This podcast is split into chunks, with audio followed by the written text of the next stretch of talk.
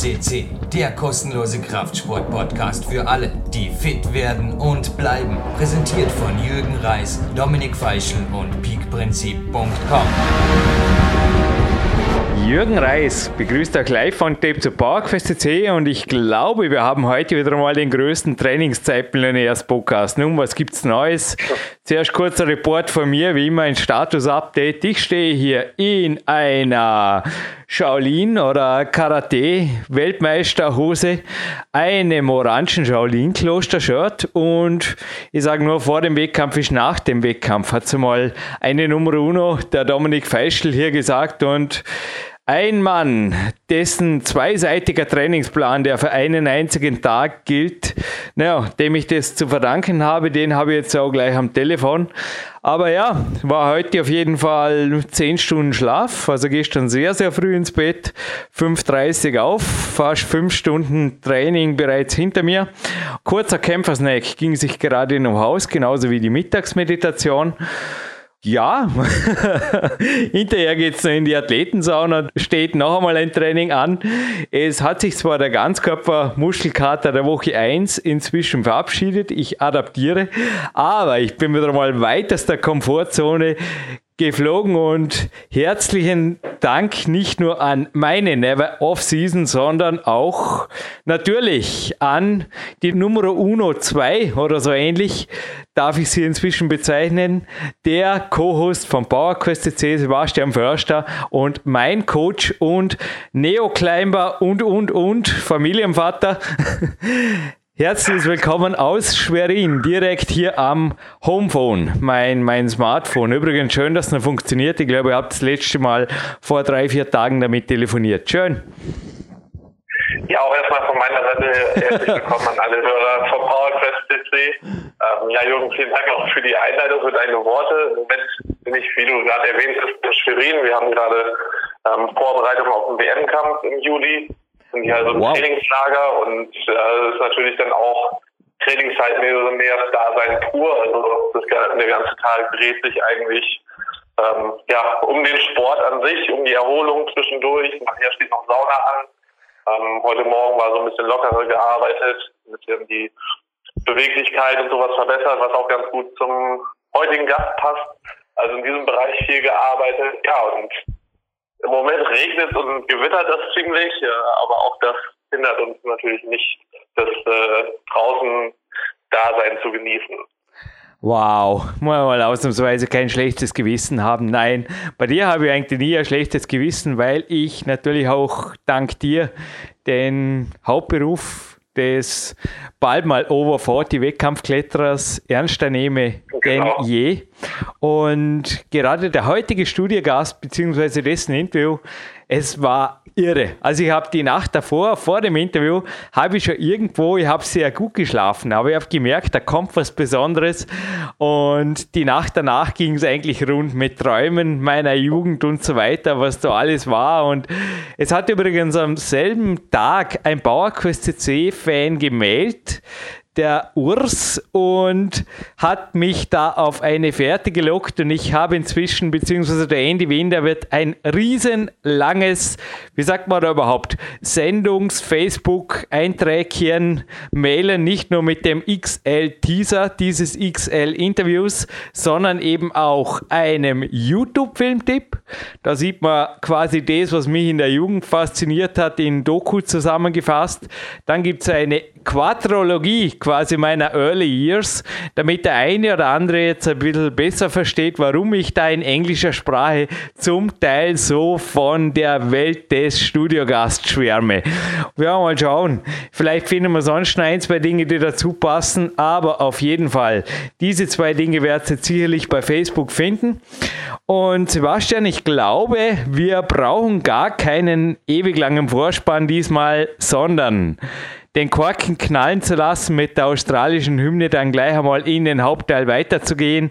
Glaube gelingt nach einer, ja, eine vollständige Vorstellung wird jetzt kaum gelingen. Aber ich glaube, die erübrigt sich auch für alle, die ein wenig über ihn recherchieren, denn er ist inzwischen kein Unbekannter. Also geht sehr eigene Wege und ich bin wirklich, wow, ich bin und ich war fasziniert von diesem Mann. Ja, der heutige Studiogast, ähm, der mit dir im Interview war, heißt Craig Mallet ähm, oder Craig Mallet, ähm, kommt aus Australien, ja, und ist sehr faszinierender Mann. Ich glaube, das werden gleich auch alle im Hauptteil hören, der ähm, ja jetzt gerade auch in Europa sehr aktiv wird. Ähm, da komme ich gleich auch nochmal auf oder nach im Abspann noch auf zwei Seminartermine zu sprechen, aber grundsätzlich ist er, ja, ich würde ihn mal als Lehrer ähm, nicht nur für das Physische, also nicht nur für das Training bezeichnen, sondern auch gerade für das, was eigentlich dahinter steht oder tiefer liegend ist, eben das Mentale oder auch Psychische. Ähm, er hat ja einen sehr philosophischen Ansatz auch dem ganzen Glaube und was du gerade auch richtig angesprochen hast, eben ja, Trainingszeitmillionärsdasein, das lebt er natürlich auch pur. Er ist jetzt nicht, ähm, ich glaube, er schreibt auf seiner Seite selber in einem Satz, von ein paar Stunden Training pro Woche auf mehrere Stunden Training pro Tag gekommen, ähm, wo aber halt eben nicht nur das klassische Training, wie es jetzt viele vielleicht unter ja, Fitnesstraining oder was weiß ich, Sport, was für Sporttraining sehen, sondern für ihn gehören halt ähm, drei Teile auch dazu und vor allen Dingen auch die Atmung zu trainieren. Und kommen natürlich, da merken jetzt vielleicht viele, das ist auch sehr aus, aus dem asiatischen Raum hergeholt, also Taoismus, ähm, Konfuzius, Buddhismus, da gibt es viele Einflüsse, die ihn durch verschiedene Lehrer ähm, auch ja, groß werden haben lassen. Ja, jetzt ist er selber sehr aktiv, auch als Lehrer, vor allen Dingen im physischen Bereich. Und ich sage nur, aware, relaxed, connected. .com.au ist seine Homepage, aber ich glaube, über den Namen zu googeln führt zu ein und demselben Mann. Und apropos ja. googeln, googeln müsst ihr nicht, also wenn auch weitere Podcasts in der Liga, eventuell auch in deutscher Sprache, auf PowerQuest.c faszinieren. Ich habe vorher nur gedacht, ihr könnt Carmelo Lombardo oder auch Daniel De Vicili eintippen, genauso wie Shaolin oder auch Karate, genauso wie Judo, das wird euch also eigentlich jede Kampfsportart, Taekwondo, Jiu-Jitsu ist bei uns präsent gewesen, teilweise sogar mit eben genannten Weltmeistern oder echten Großmeistern ihrer Kunst. Aber ich sage jetzt nur, australische Nationalhymne, selten gehört hier, ja, ein ganzer Kontinent erwartet euch, nicht nur ein Land. Und im Abspann hören wir uns kurz inklusive Doppelgewinnspiel, aber lang wird der Abspann nicht, denn bei mir steht heute, ja, wer könnte schuld dran sein? Noch viel, viel Regeneration und viel Training aus, also Minimum für zwei Trainingsstunden, auf die ich mich schon riesig freue. Ja, du hast mich auch wieder einmal ja, überzeugt, Sebastian, dass bei entsprechender Qualität und Regeneration wirklich ein, ja, ich habe nie frischer einen 7 Plus Trainingsstunden Tag weggesteckt. Aber naja, eventuell hast auch du das heutige Interview zur Grundlage der Trainingsplanung meiner Wenigkeit genommen. Gut, starten wir rein. Ha?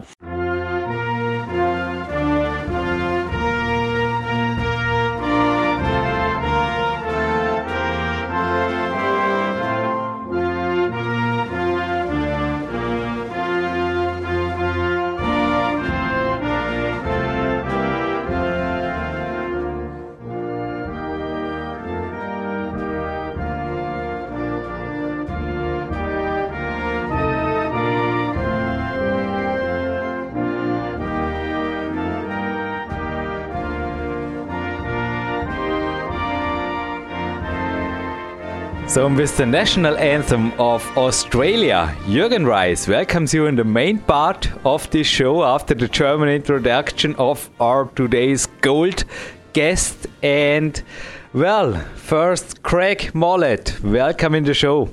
Thank you. Hello, everyone. Craig, I gave you a little bit uh, introduction today in a voicemail about my own made karate background in my early youth. And two of my favorite films back then were karate kid and for sure the famous bloodsport with jean-claude van damme and in both films the yeah two boys find some eastern or also Chinese masters in martial arts and they teach them and they show them also to become better men in life and things like this. Well, I mean, this is Hollywood and when I read your bio, even though it happened, I think a few years later than in the films, is this something that also you you became yeah in connection. It's it's crazy. it's like Hollywood life.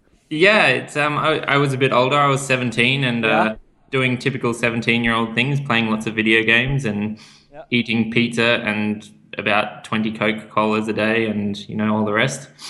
And at some point, me and my friends decided that we wanted to get a bit healthy, and so we um, looked up, you know, what kind of things we could do. And one of my friends suggested uh, wushu, Chinese martial arts, because he had done it when he was a child.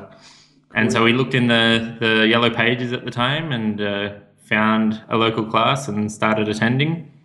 And this was a, a, modern wushu class, so like similar to what you see today with the demonstration and the performance. But uh, we enjoyed it. But the teacher said uh, there's another teacher teaching on the other days of the week, uh, very traditional style, and that we should also go there because we need to be training every single day of the week. and so we went and checked this class out, and we liked it a lot more. And we ended up staying with this other teacher for, I think that group ended up staying for nine, the whole time, nine years. No, it's so great. I mean, I'm here in the Shaolin Temple shirt. I was not there, but Oliver Klettner, who already was on this podcast, he, as an Austrian, visited this temple, and we, so me and Oliver, and also you, we, we have together. I started with a friend alone in the woods, instructed by films and books, teaching ourselves karate, but it was the same background. I was on the racing bike before doing all kinds of sports a little bit, but not with enthusiasm or motivation. And also the Amiga 500, so the computer was also in in the way of the sports, and it was leading to an unhealthy lifestyle.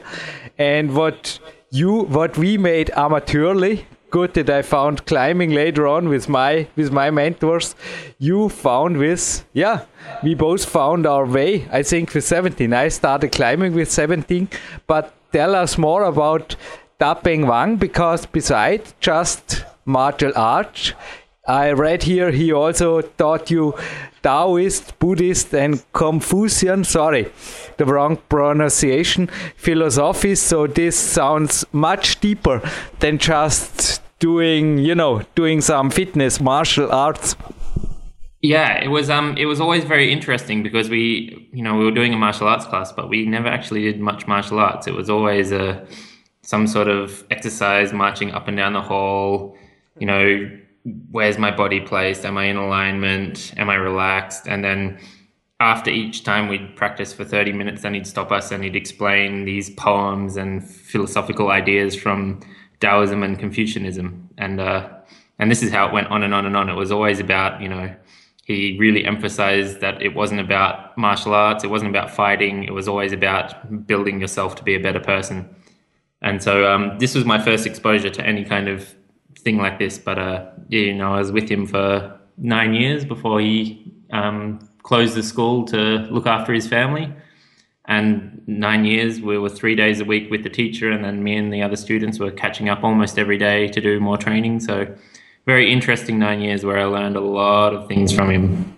So I thought just yesterday, I mean, in my own life, since I'm 14, at least four hours of my day are somehow reserved normally for training. If you look back now, from now to 17, I mean, how much training do you invest? Do you still invest? And what were your I think you you had weeks you almost only had train, eat, sleep. Am I right? yeah. Um, it's been up and down. It's depended on life and my yeah, for sure, for sure. things like that. Um, you know, back when I first started with Dapeng, I was only going to the three classes a week and no extra training. But sooner or later, me and my friends were realizing that we needed to um, put extra effort in, and so we were starting to meet up on off days. And usually, you know, by about a year or two in, we're doing oh, probably close to five or six days per week of training.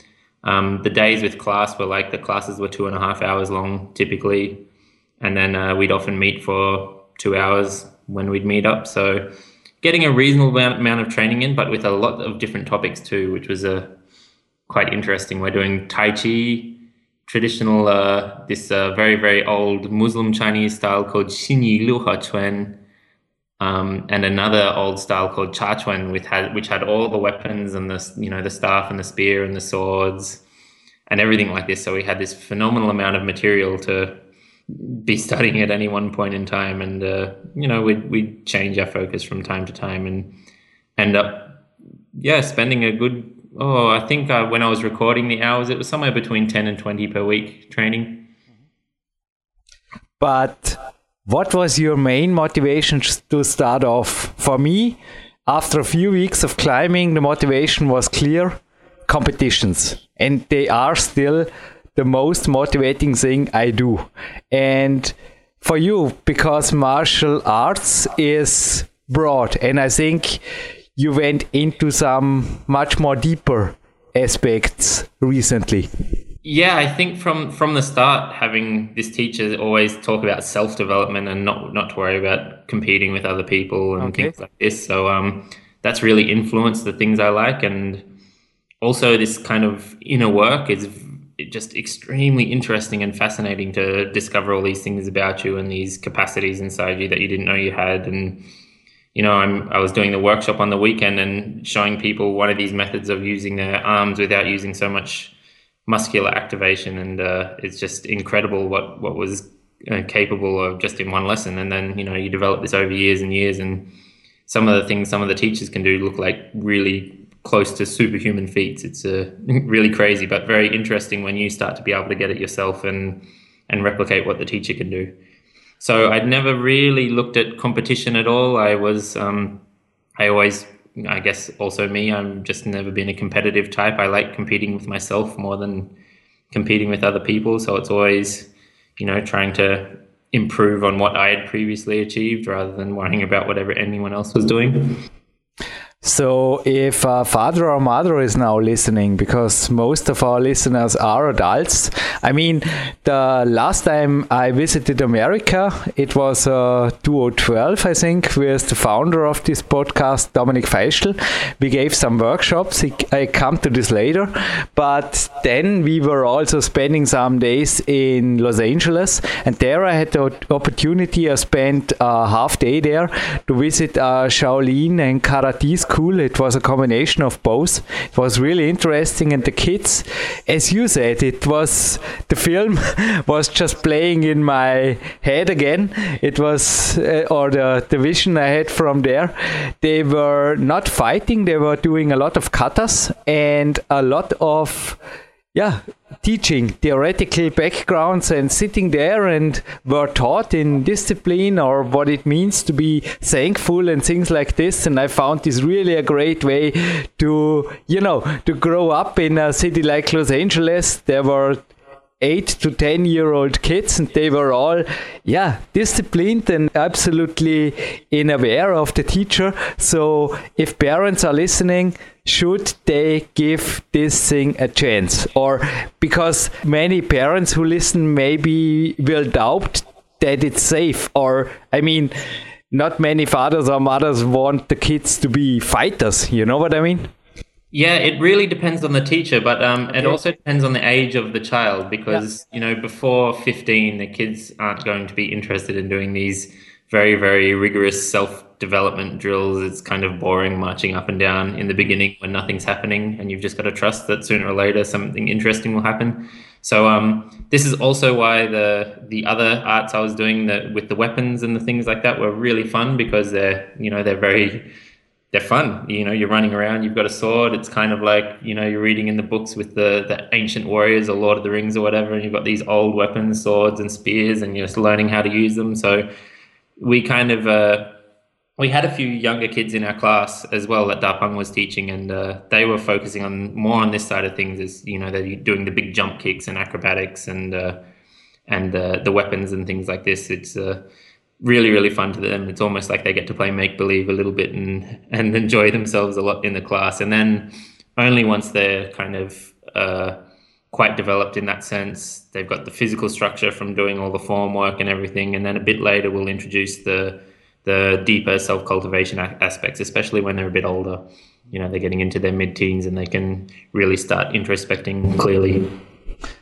I mean, it's interesting also for me when I think back. I think with 10 or 12 or in puberty, it would be unable to motivate myself like today. I trained for almost five hours and the second workout will follow in the afternoon. And I thought this morning, I will make this day crack mullet perfect. I'm standing here in a karate trouser. I made a climbing trouser out of it. Yeah, a karate world champion, Daniel Levicili here in the Olympia Center, made me as a present and I'm so proud in this. Also, the, the feet feel so light and the stretching is so easy. And I started my day out with warming up, I told you in the voicemail, mm-hmm. and observing a Shaolin documentary, a little YouTube clip. It's yeah, a couple of those clips are online, and there the speaker said the kids are those techniques have to be learned.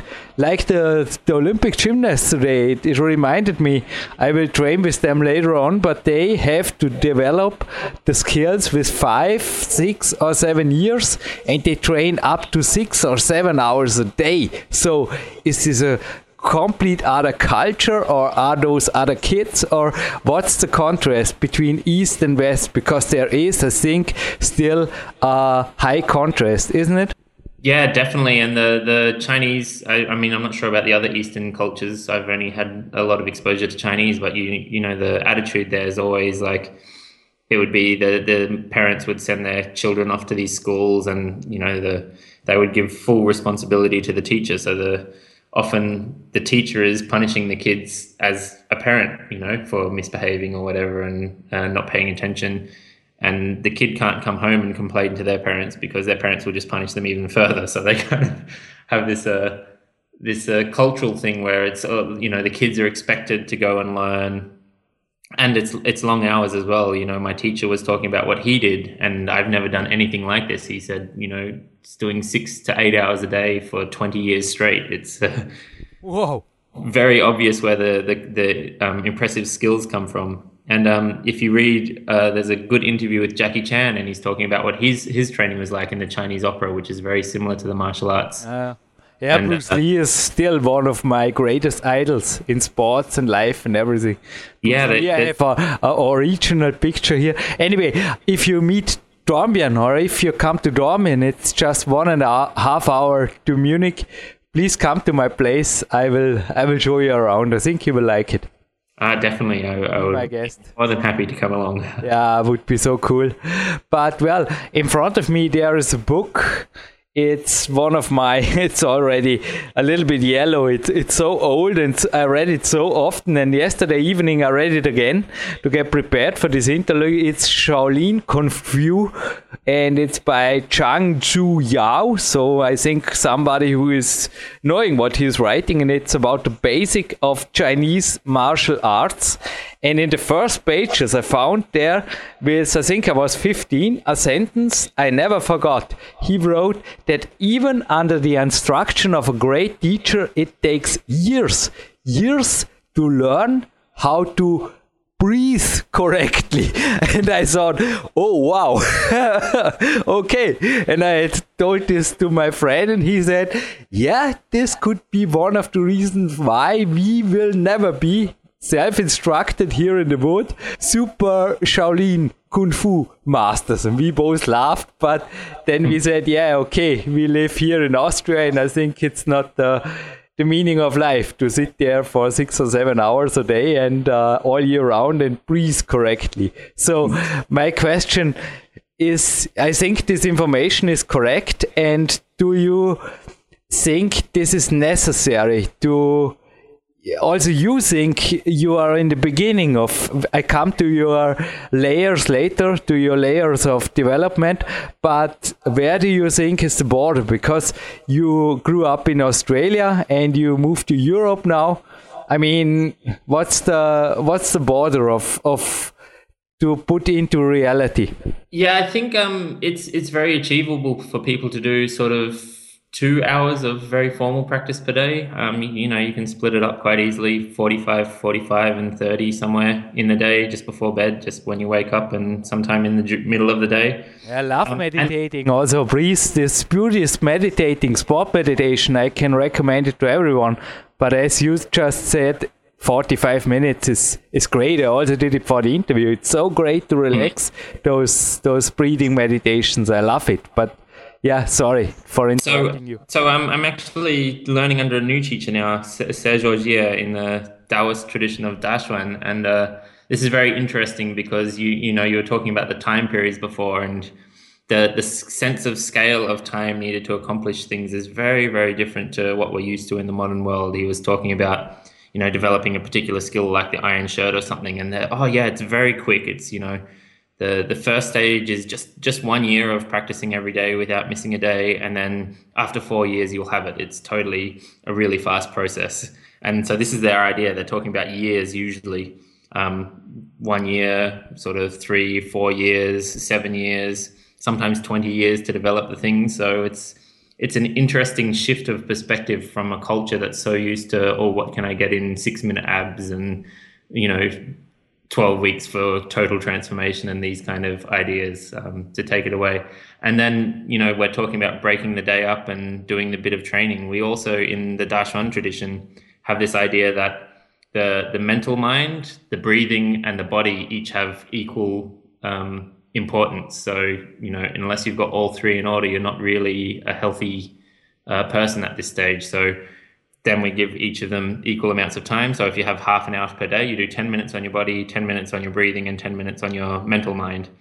And uh, this, this is how we break up our training. So, you know, I'm training sort of two to three hours of formal training a day and more than half of it is some sort of seated mental work like concentration or seated breathing work and or lying down even and then you know a small amount of it's uh, physical work that i'm doing and uh, you know maintaining strength and building flexibility and things like this.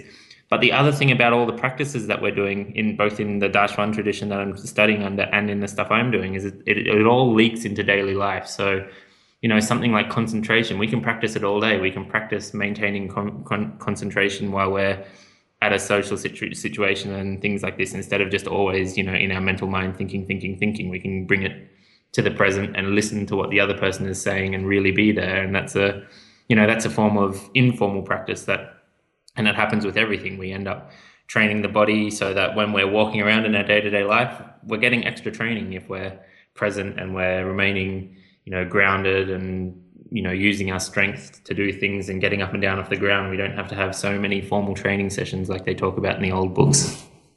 Thomas Wulff, who also brought us two together, he observed me here in Dornbirn. He visited me.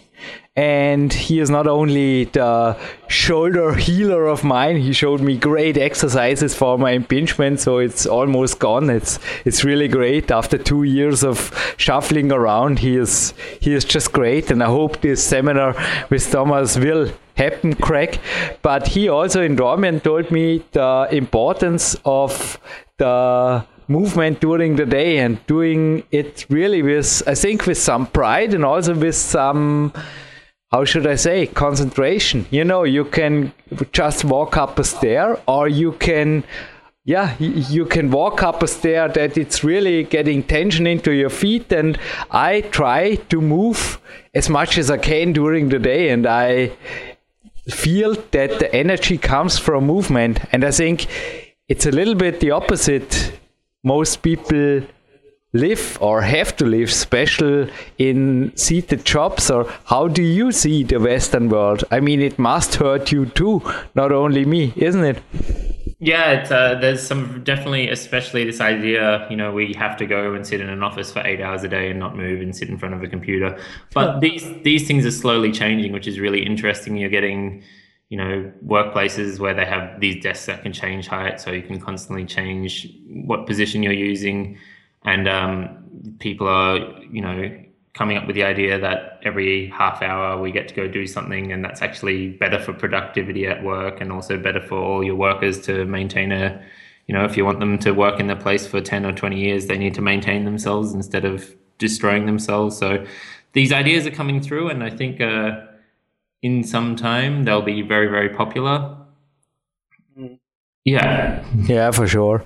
I say I never sit for longer than 45 minutes. Only the warrior dinner in the evening takes me longer, or also there I stand up and the 10 to method I found best 10 minutes working, 2 minutes workout.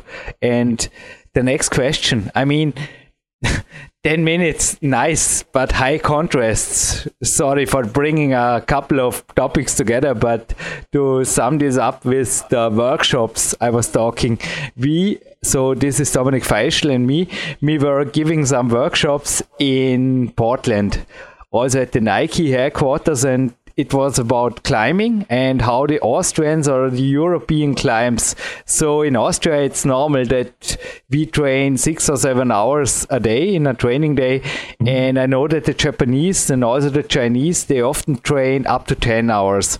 And it was really high contrast because the American, a physio, said, um, sorry, but our athletes just have six to eight hours a week.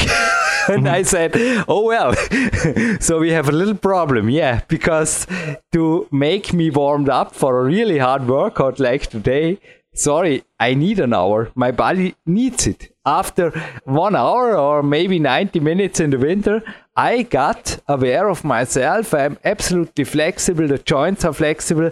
And also a Russian three-time world champion in bouldering, he wrote me in a interview that is not published that in his opinion or his experience almost all injuries and overuses can be avoided by a super good warm up and he himself is warming up 90 minutes. And i mean yeah. What do you think? Because in front of me, it was yesterday really crazy. I was on the one hand, I had this Shaolin Kung Fu book I was reading.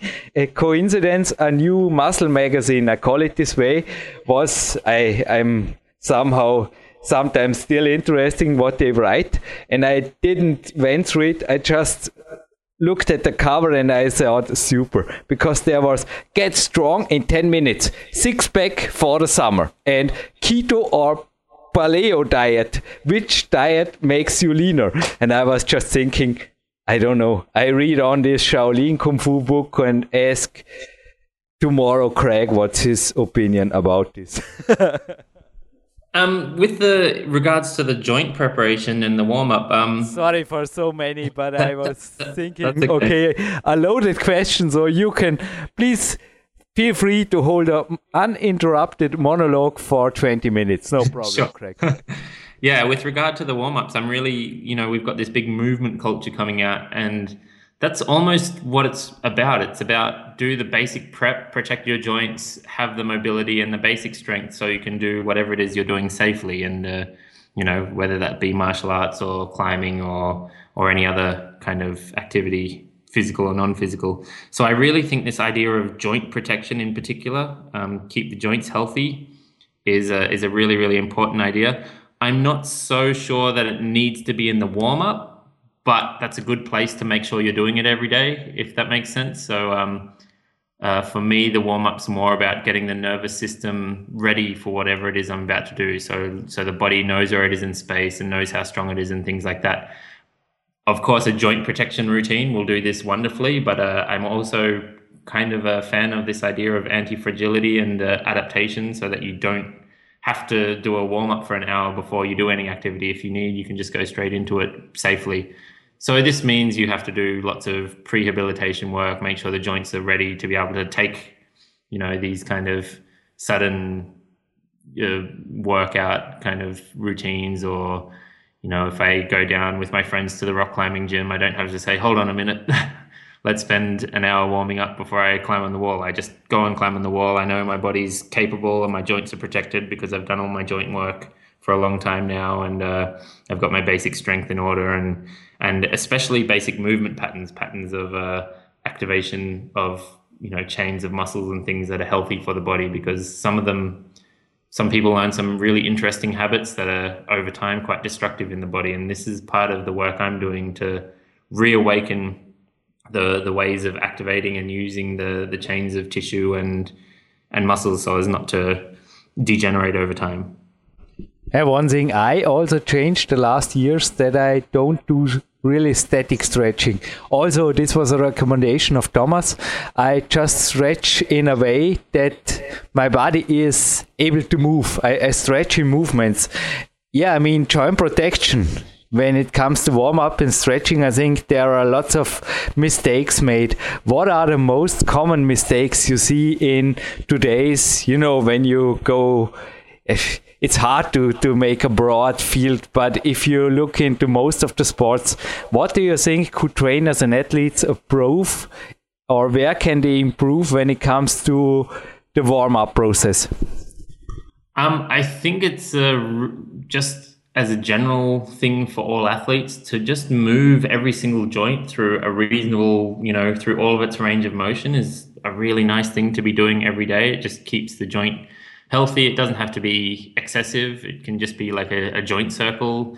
You know, my friend Simon Thacker taught me this concept of just drawing circles with your body. So you just pick any joint and uh, a plane of motion, say sagittal or frontal or transverse, and you try and use that joint to draw a circle in that plane of motion. And then you go through your whole body like this, and it can be a completely random warm up, but it does really nice things. You know, your joints get to move every which direction, your back moves and bends in every single direction and twists and rotate. And same with your shoulders and elbows and hands and even fingers and the hips and the knees and the feet and even the toes are all drawing these circles and getting to experience their full capacity every day, even if it's gentle. You know, we, we don't have to be putting it under heaps of load, just you know, put your hand out and draw a circle with the wrist kind of thing. Okay, when it comes to the training itself, am I right that you are climbing sometimes, or was this just an example? Before? Oh, I just uh, you know have a bit of fun with my friends on the Really? Hey, come here. Good. We have one of the best climbing facilities in Austria. Oh, this will be fun. You, you, can, you can, teach, me, how some, to climb. Oh. You can teach me some of your movements, and I will teach you climbing a day or two. but uh, yeah, back to the training itself. I also observed here in Bregenz, I will never forget, it's about two decades ago, a Shaolin demonstration, you know, of those. They also have a, a, a temple here in Vorarlberg or, or sort of kind of a temple. I don't know any details, but they are they are residents here, and they had um, yeah a great performance. It was also, I mean, it was like a circus, but it was no circus. It was reality, and I remember their techniques and their trainings, but I didn't saw also in the film today any dumbbells or barbells? Let me go with machines. So what do you think of using you know modern western athletic devices? Do you use them on your own? And what do you think of i mean there are trainers who are saying there is no sports without of uh, bench pressing or deadlifting or things like this. What do you think? Yeah, well, I've gotten to where I am, and I've almost never done any weights. I've, you know, I lift rocks for a little occasionally, maybe cool. a couple times a year. Um, and besides that, I think I've done a squat with weights maybe twice or three times. The very first time I tried a front squat, I did 115 kilos. Um, so it's not necessary, but is it a bad thing? No. Is it a good thing? Well, yes or no. It depends on the on the person and the context of what they're trying to achieve. Um, I really, you know, you see all these machines as Pilates reformers and all these. I think there's some new ones called gyro something or other, and uh, other very very complicated machines. They're really really cool and they can do some really nice things. And it, you know, if I have access to them. I will use them because they're fun and different and something I don't normally have access to. But for the most part, I don't always have access to a gym, so I like to be able to do you know what I'm doing with no equipment. If I need just a bit of space, is all I need. Maybe a wall, a flat floor, and that way I'm traveling at the moment. I'm changing my location every couple of weeks. Uh, I can still do mm, full workout routine, full training, full martial arts training, and everything, and I have zero equipment with me.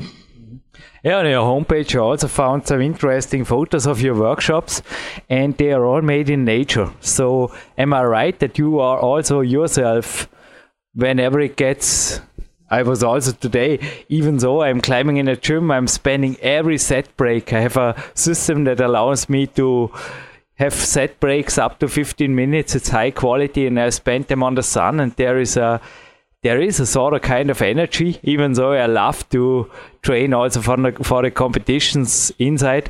But my question is the nature.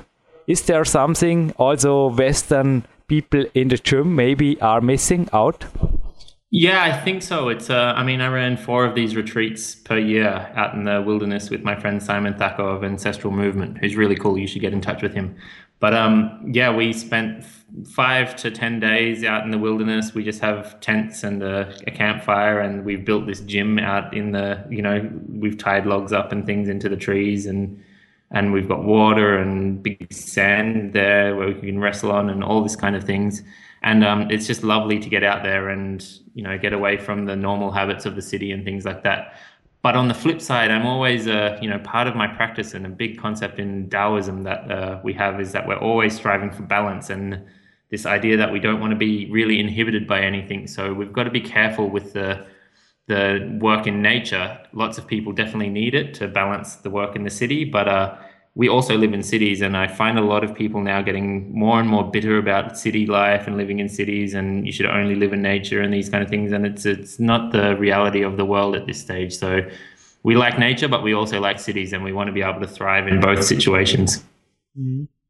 What I found, also you, I think you're a great promoter of walking, is that when I walk with yeah different shoes of there are soul runners or also those vibram shoes. I love it.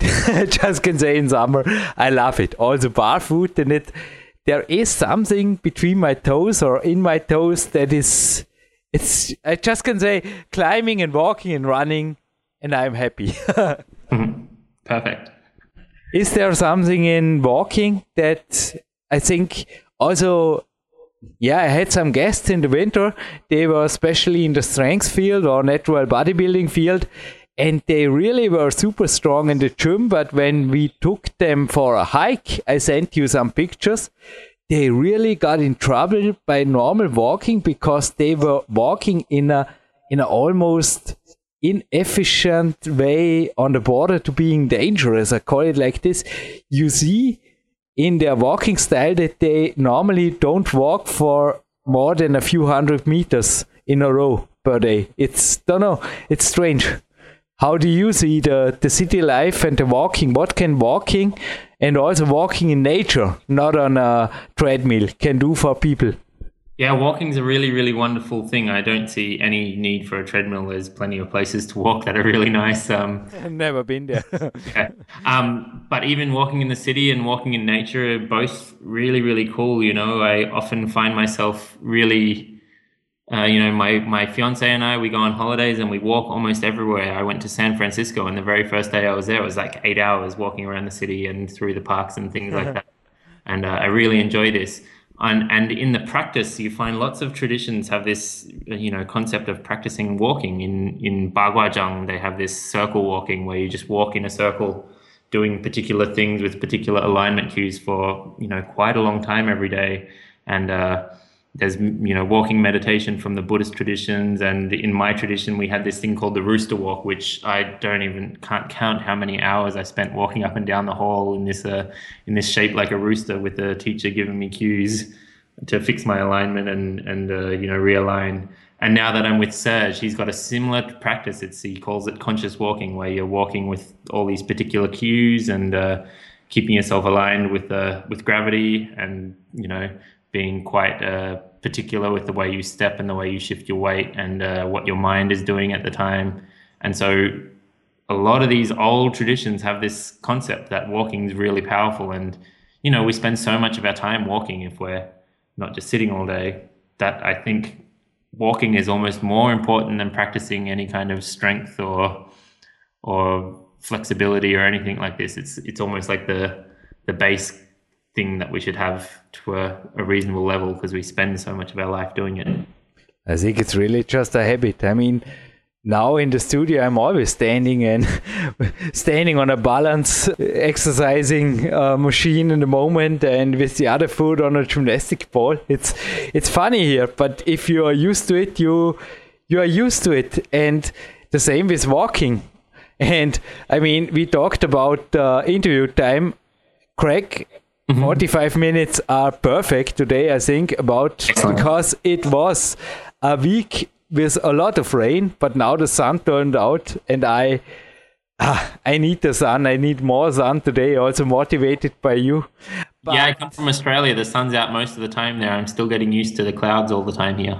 Oi, this leads right into a question of Sebastian Förster, who is doing with me the German part of this podcast. He asked why Europe and why not? I also asked myself why not a Shaolin temple in China.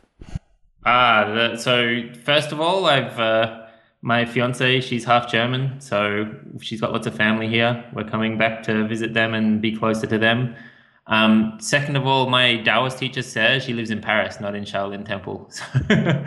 so it's uh, much better for me to be closer to him here so I can attend his training and see him in person more regularly than once, you know, once a year or less than that that I was sure. seeing him before um, Australia is really isolated from the west, rest of the world in this sense. If you want to get anywhere, prepare for you know two thousand dollars on your flight at least. Um, and then for for me to teach workshops and things like that, uh, having all the people close is is really really nice, and having all the different cultures around and different people doing different things. There's so many people in Europe compared to Australia. Uh, it makes it a bit easier to to teach workshops as a full time thing. And um, and then finally, I kind of just enjoy. You know, this is quite a novelty for me to be so close to so many different countries. In Australia, I lived in a city called Canberra, which is the capital, and everyone often asks where it is because uh, no one knows. And I say, oh, it's really close to Sydney. And they say, oh, how close? And I say, a three and a half hour drive. And then people are just blown away that I think that's really close. you know, in Europe, you might get into two different countries in three and a half hours. Yeah, sometimes read the traveling reports. I also known a, a lady, a very strong lady from Australia, and yeah, the distances are also in climbing. They are big, big, big. Yeah, I think yeah. Europe is a little bit more okay, visit Dornbirn. but it's interesting. We also have the same books when it comes, I think, to personality or what is Paulo Coelho? I just can say he is an artist when it comes to writing. And in The Alchemist, you quote this on your homepage. Mm-hmm. There is a sentence I also read in German. I think I was, my mother gave this book to me on Christmas and I read it, I think, in on the same evening on Christmas Eve, and mm-hmm. there was a sentence. Unfortunately, very few followed the path laid for them, mm. the path to their personal allegiance and to happiness. So. I mean, this is now a complex question, but it's a workshop with you in the woods, which I think it is, or a workshop with you in Munich is this maybe a first step into a really happier, fulfilled life? Maybe also with other values than just getting more and more money, or you know what I mean, living the normal consuming uh, life of the Western world? Yeah, well, I had this really, you know, by any standard, great job back in Australia. It was an office job and getting paid lots of money and plenty of breaks and all this, and it just still wasn't fulfilling in any way. And so I quit that job and I was uh, only six months away from being given three months long service leave, but I gave that away. So I just said, no, I don't want it anymore. I need to do what I know I need to do and what I what my passion is and what my heart tells me I want to do, and that's uh, that's go on the road and teach these things and open a school and and so on. And then everything since then, since that decision where I gave away all the possibilities for secure income and and you know all these things everything has been wonderful in my life better than it has ever been in the past and it's just continuing to improve and improve and improve. And the more i really stick to this it works just even better every time. And the more i you know move away from it out of fear out of uncertainty out of oh what if what if what if then things start to go bad again. So i just stick on this path and all goes well for me. I mean, Thomas just yesterday sent me a testimonial of one of your students in Berlin. You gave a seminar, and it mm-hmm. was really cool that this man wrote that you are focusing on human qualities instead of only skills. But I mean, this is, yeah, we have many things in common. This is also what I do. And yeah, I mean, one tip so maybe you're a better writer than I am, but I failed in writing it down. I tried it in my last book in the Power Quest 2, but it hit it sometimes really hard criticism of the fitness scene or out of the fitness scene, I think, because people want where is the meat somebody quoted. You know people in western world just want to know what to do how many sets how many minutes or how many what and how many days. And yeah then give them a recipe and something you know pre and after workout snack and they are fine. And you have the money and i think we both we work in another way yeah, definitely. Um, it, I think the the funniest example of this is my friend, good friend Dave Wardman. He wrote two very funny articles called "Death Style Coaching," and uh, it started with the the um, phrase his teacher told him that said, "Don't let your tombstone read he had lots of potential." you know, the idea is we fulfill the p- potential. And uh, he he wrote these two articles, and I think at least ten people have since quit their job from reading this article. It's it's very well written. You should uh, read it. It's uh, quite uh, similar to what we've just been talking about. Yeah, I don't know. There is, there must be some deeper thing than just yeah. It's don't know. This is muscle and fitness thing. I think it will also will lead to a not fulfilled lifestyle, even unhealthy if it's done with too little time and just last weekend, there was a man from Vienna here as a guest, and he spent two days with me, also climbing, but also experiencing new techniques and training and a lot of meditating. And often the things like meditating, sports meditation, normal sports meditation with normal CD tracks, everybody can get for free from a library. But over 50 and normally not doing this. And I often think this is instead, you know, a lot of working, a lot of traveling, a lot of, lot of, lot of, lot. And it's sometimes it's really a, a rich time, but then again, a poor time, isn't it? Because I also visited China and yeah, I never forget that uh, a girl was also saying it was a poor region of China that she often don't understand the European tourists because, in her point of view, they got everything, but they are not happy. And she said, maybe we are much poorer or we are poor in contrast to you, and we are happy. And I think this is what it's all about to be happy in life and to want to achieve also something for the next generation. And this, I think, is also what you are, or what are your values if you have to bring them together in a minute now. Um, yeah, it's definitely finding this path of passion. I think it's a dangerous path to start uh, sort of um, demonizing anything in particular, whether that be having lots of money or having no money or or you know society. No, don't uh, don't miss all the time. We money itself is not bad, but you know what I mean. Sorry, when I was yeah yeah no, I understand what you mean. This is more for the listeners. It's uh, all the time we're coming to this idea of balance and. Uh, and adaptability and that the, the world is changing and it is the way it is. And you know we work our best to go with the world instead of instead of against it. And uh, this usually brings the, the most happiness. And luckily i have a very great teacher who is teaching me many great techniques of uh, how to achieve this. And uh, hopefully i can share my methods with uh, some others. So last words from you. Where can people find you what are you planning? I mean, the interview is now going online in the end of June. Please consider this. But what is also Europe awaiting from Craig Mallett? well, I've got a few workshops. There's already two scheduled for um, July, one in Munich, uh, the following weekend in Aschaffenburg.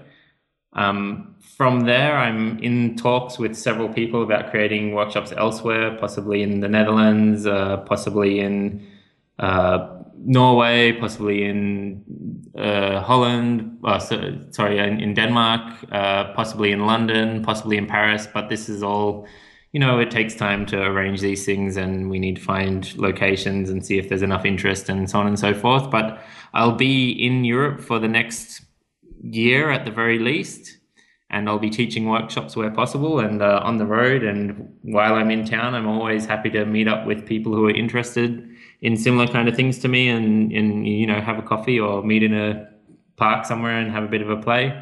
Um, besides that, I've got online tu- uh, online tutorials happening. You can find them on my website, awarerelaxedconnected.com.au, and just click on tutorials. And there's a whole stack there. I think there's a 10 or 11 now, and they're each about half an hour long on a different topic. And there's one of them is like an hour of footage from a workshop. And I'm slowly going to be, be releasing more and more of those. Still toying with the idea of taking some online students, but uh, no confirmation whether that will be happening soon or not. I'll make an announcement on my Facebook page if that does happen. Great. So I can finish this up with the same thing that happened to me today. You also deserve it.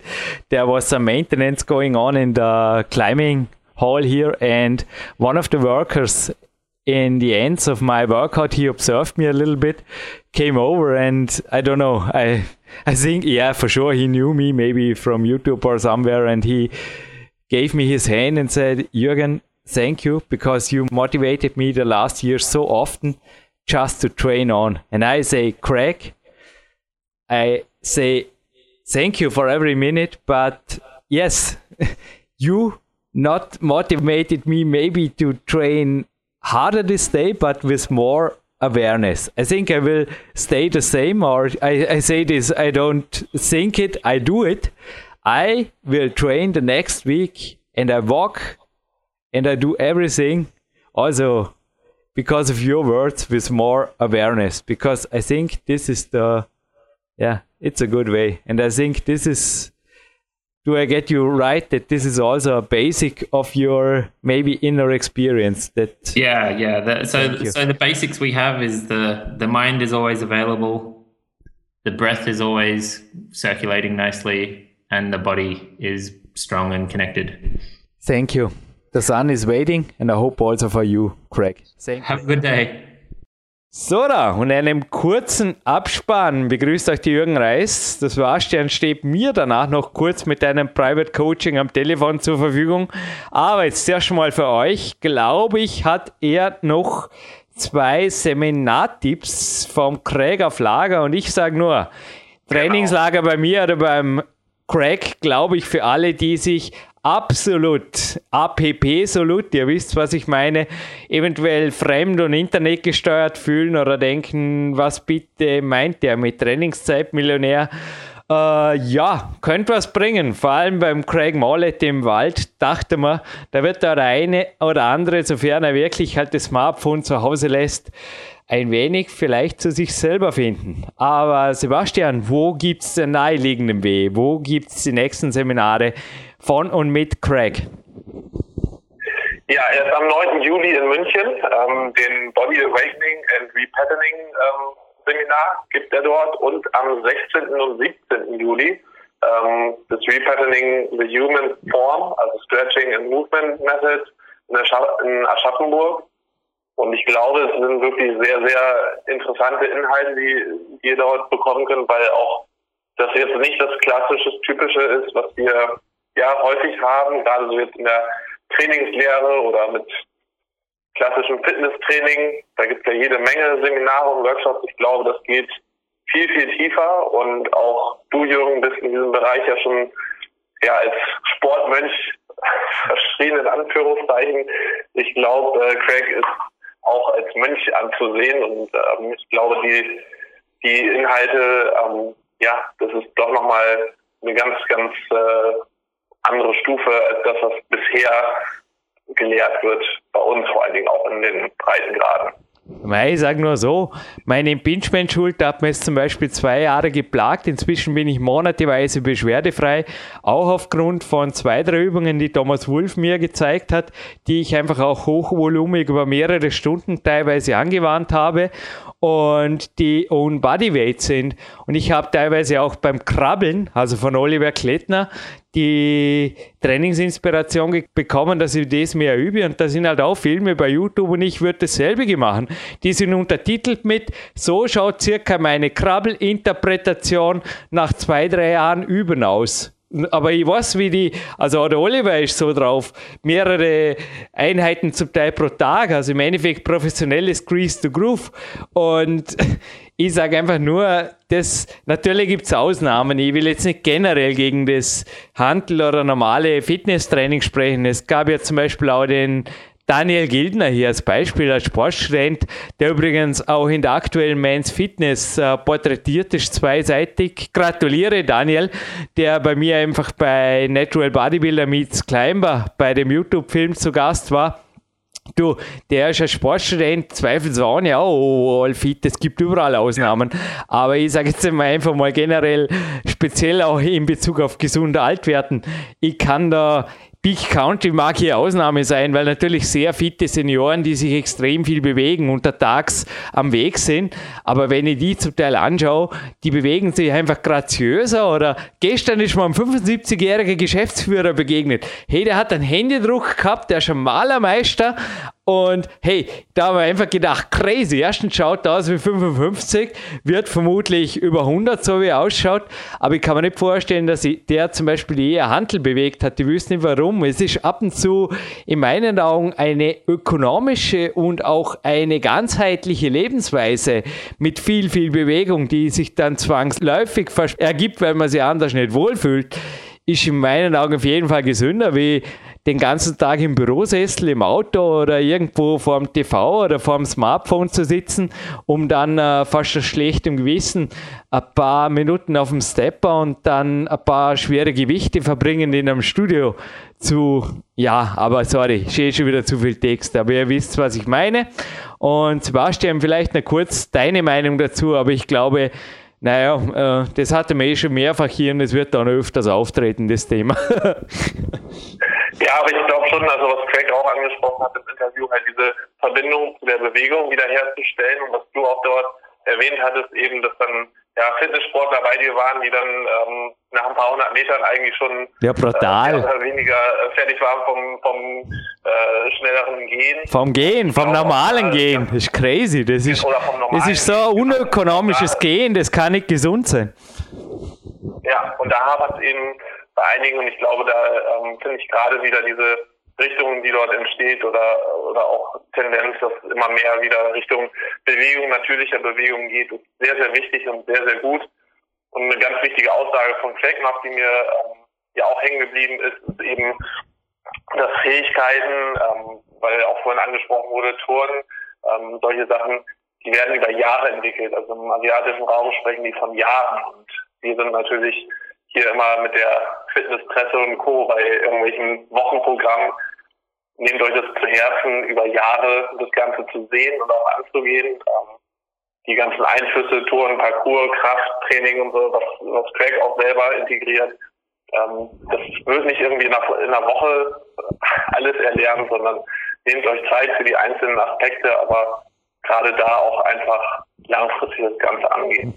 So, da, jetzt gibt es aber einen mega schnellen Gewinnspiel abspannen, denn ein Tourentrainer erwartet mich. Wir haben jetzt 14.32 Uhr und kurz nach 15 Uhr um meinem Handstand noch naja, die Krönung wird er ihn nie aufsetzen. Er sagt einfach immer wieder zu mir, schließlich bist du kein Turner, aber Kletterer. Aber es wird besser. Zwei Nicht-Buchtipps, die erspare ich euch auch, aber wenn ihr es gebraucht irgendwo bekommt, Shaolin Kung Fu 1, irgendwann erschienen im Falken Verlag, leider vergriffen, genauso wie ein Jahr im Kung Fu Kloster Shaolin. Sehr lesenswert. Ja, ebenfalls ein Spiegel-Bestseller, leider vergriffen, aber vielleicht findest du es gebraucht irgendwo. Und Craig, mögest du, gehört heute zum Gewinnspiel. Genauso über mancher Amazon Quickfix. Fraktionsrezension, äh, Ein-Stern Natur stehen, wie auch ich, Bauerquest 2. Ich bin und bleibe stolz drauf, haben auch viele übrigens da ja, der Leon Schmal zum Beispiel, das haben viele aus dem echten, fitten Bodybuilding gesagt, hey, tolles Buch, dein bestes Buch. Okay, und das gehört heute genauso zum Gewinnspiel wie die Peak Days DVD sowie ein Peak Days 2 Soundtrack von Marc Protze. Und eins möchte ich noch kurz anmerken, da hat mein Trainingszeitmillionärs hier mir tatsächlich einen Scherz gespielt oder einen Streich gespielt im Abspann. Ich habe da was von China erzählt und jemandem, der mir da vorgeschwärmt hat, wie glücklich das er ist, das war in Ägypten und das war der Amen. Es darf korrekt sein. Das war ein Kellner, der damals von der Glücklichkeit der Ägypter, die zwar wenig haben, aber dafür Zeit an der Sonne vorgeschwärmt hat. Das Mädchen in China, das mir das erzählt hat, hat übrigens nicht davon gesprochen, dass sie wahnsinnig glücklich ist. Also ich riskiere jetzt wieder mal, dass China PowerQuest CC vom Programm nimmt, aber es darf bei der gesamten Wahrheit bleiben. Sie hat auf jeden Fall gesagt, dass wir uns glücklich schätzen sollten mit unseren Freiheiten und naja, ich frage mich wirklich, was der eine oder andere hier mit der Freiheit macht. Der ja, ich sehe immer wieder Leute, wie gesagt, gerade mit der Smartphone-Fraktion, ich komme zum Teil nicht ganz klar damit. Da wäre so viel Trainingszeit, da wäre so viel Freizeit für Spaß, für Familie, für Sonnenschein. Und was macht man? ja, ich weiß nicht. Man lässt sich halt indirekt die Sonne durchs Smartphone gespiegelt ins Gesicht. Aber das ist wieder ein ganz anderes Thema. Wir sind und bleiben bei einem Gewinnspiel bei den letzten Minuten, bevor es mit einem absolut coolen Lied von Mark Protzisch auf seiner Reflection Productions CD erschienen, war einer meiner absoluten Lieblingshits. Das ist äh, nicht ein Erstlingswerk, sicherlich nicht, aber ein frühes Werk von Mark Prutze.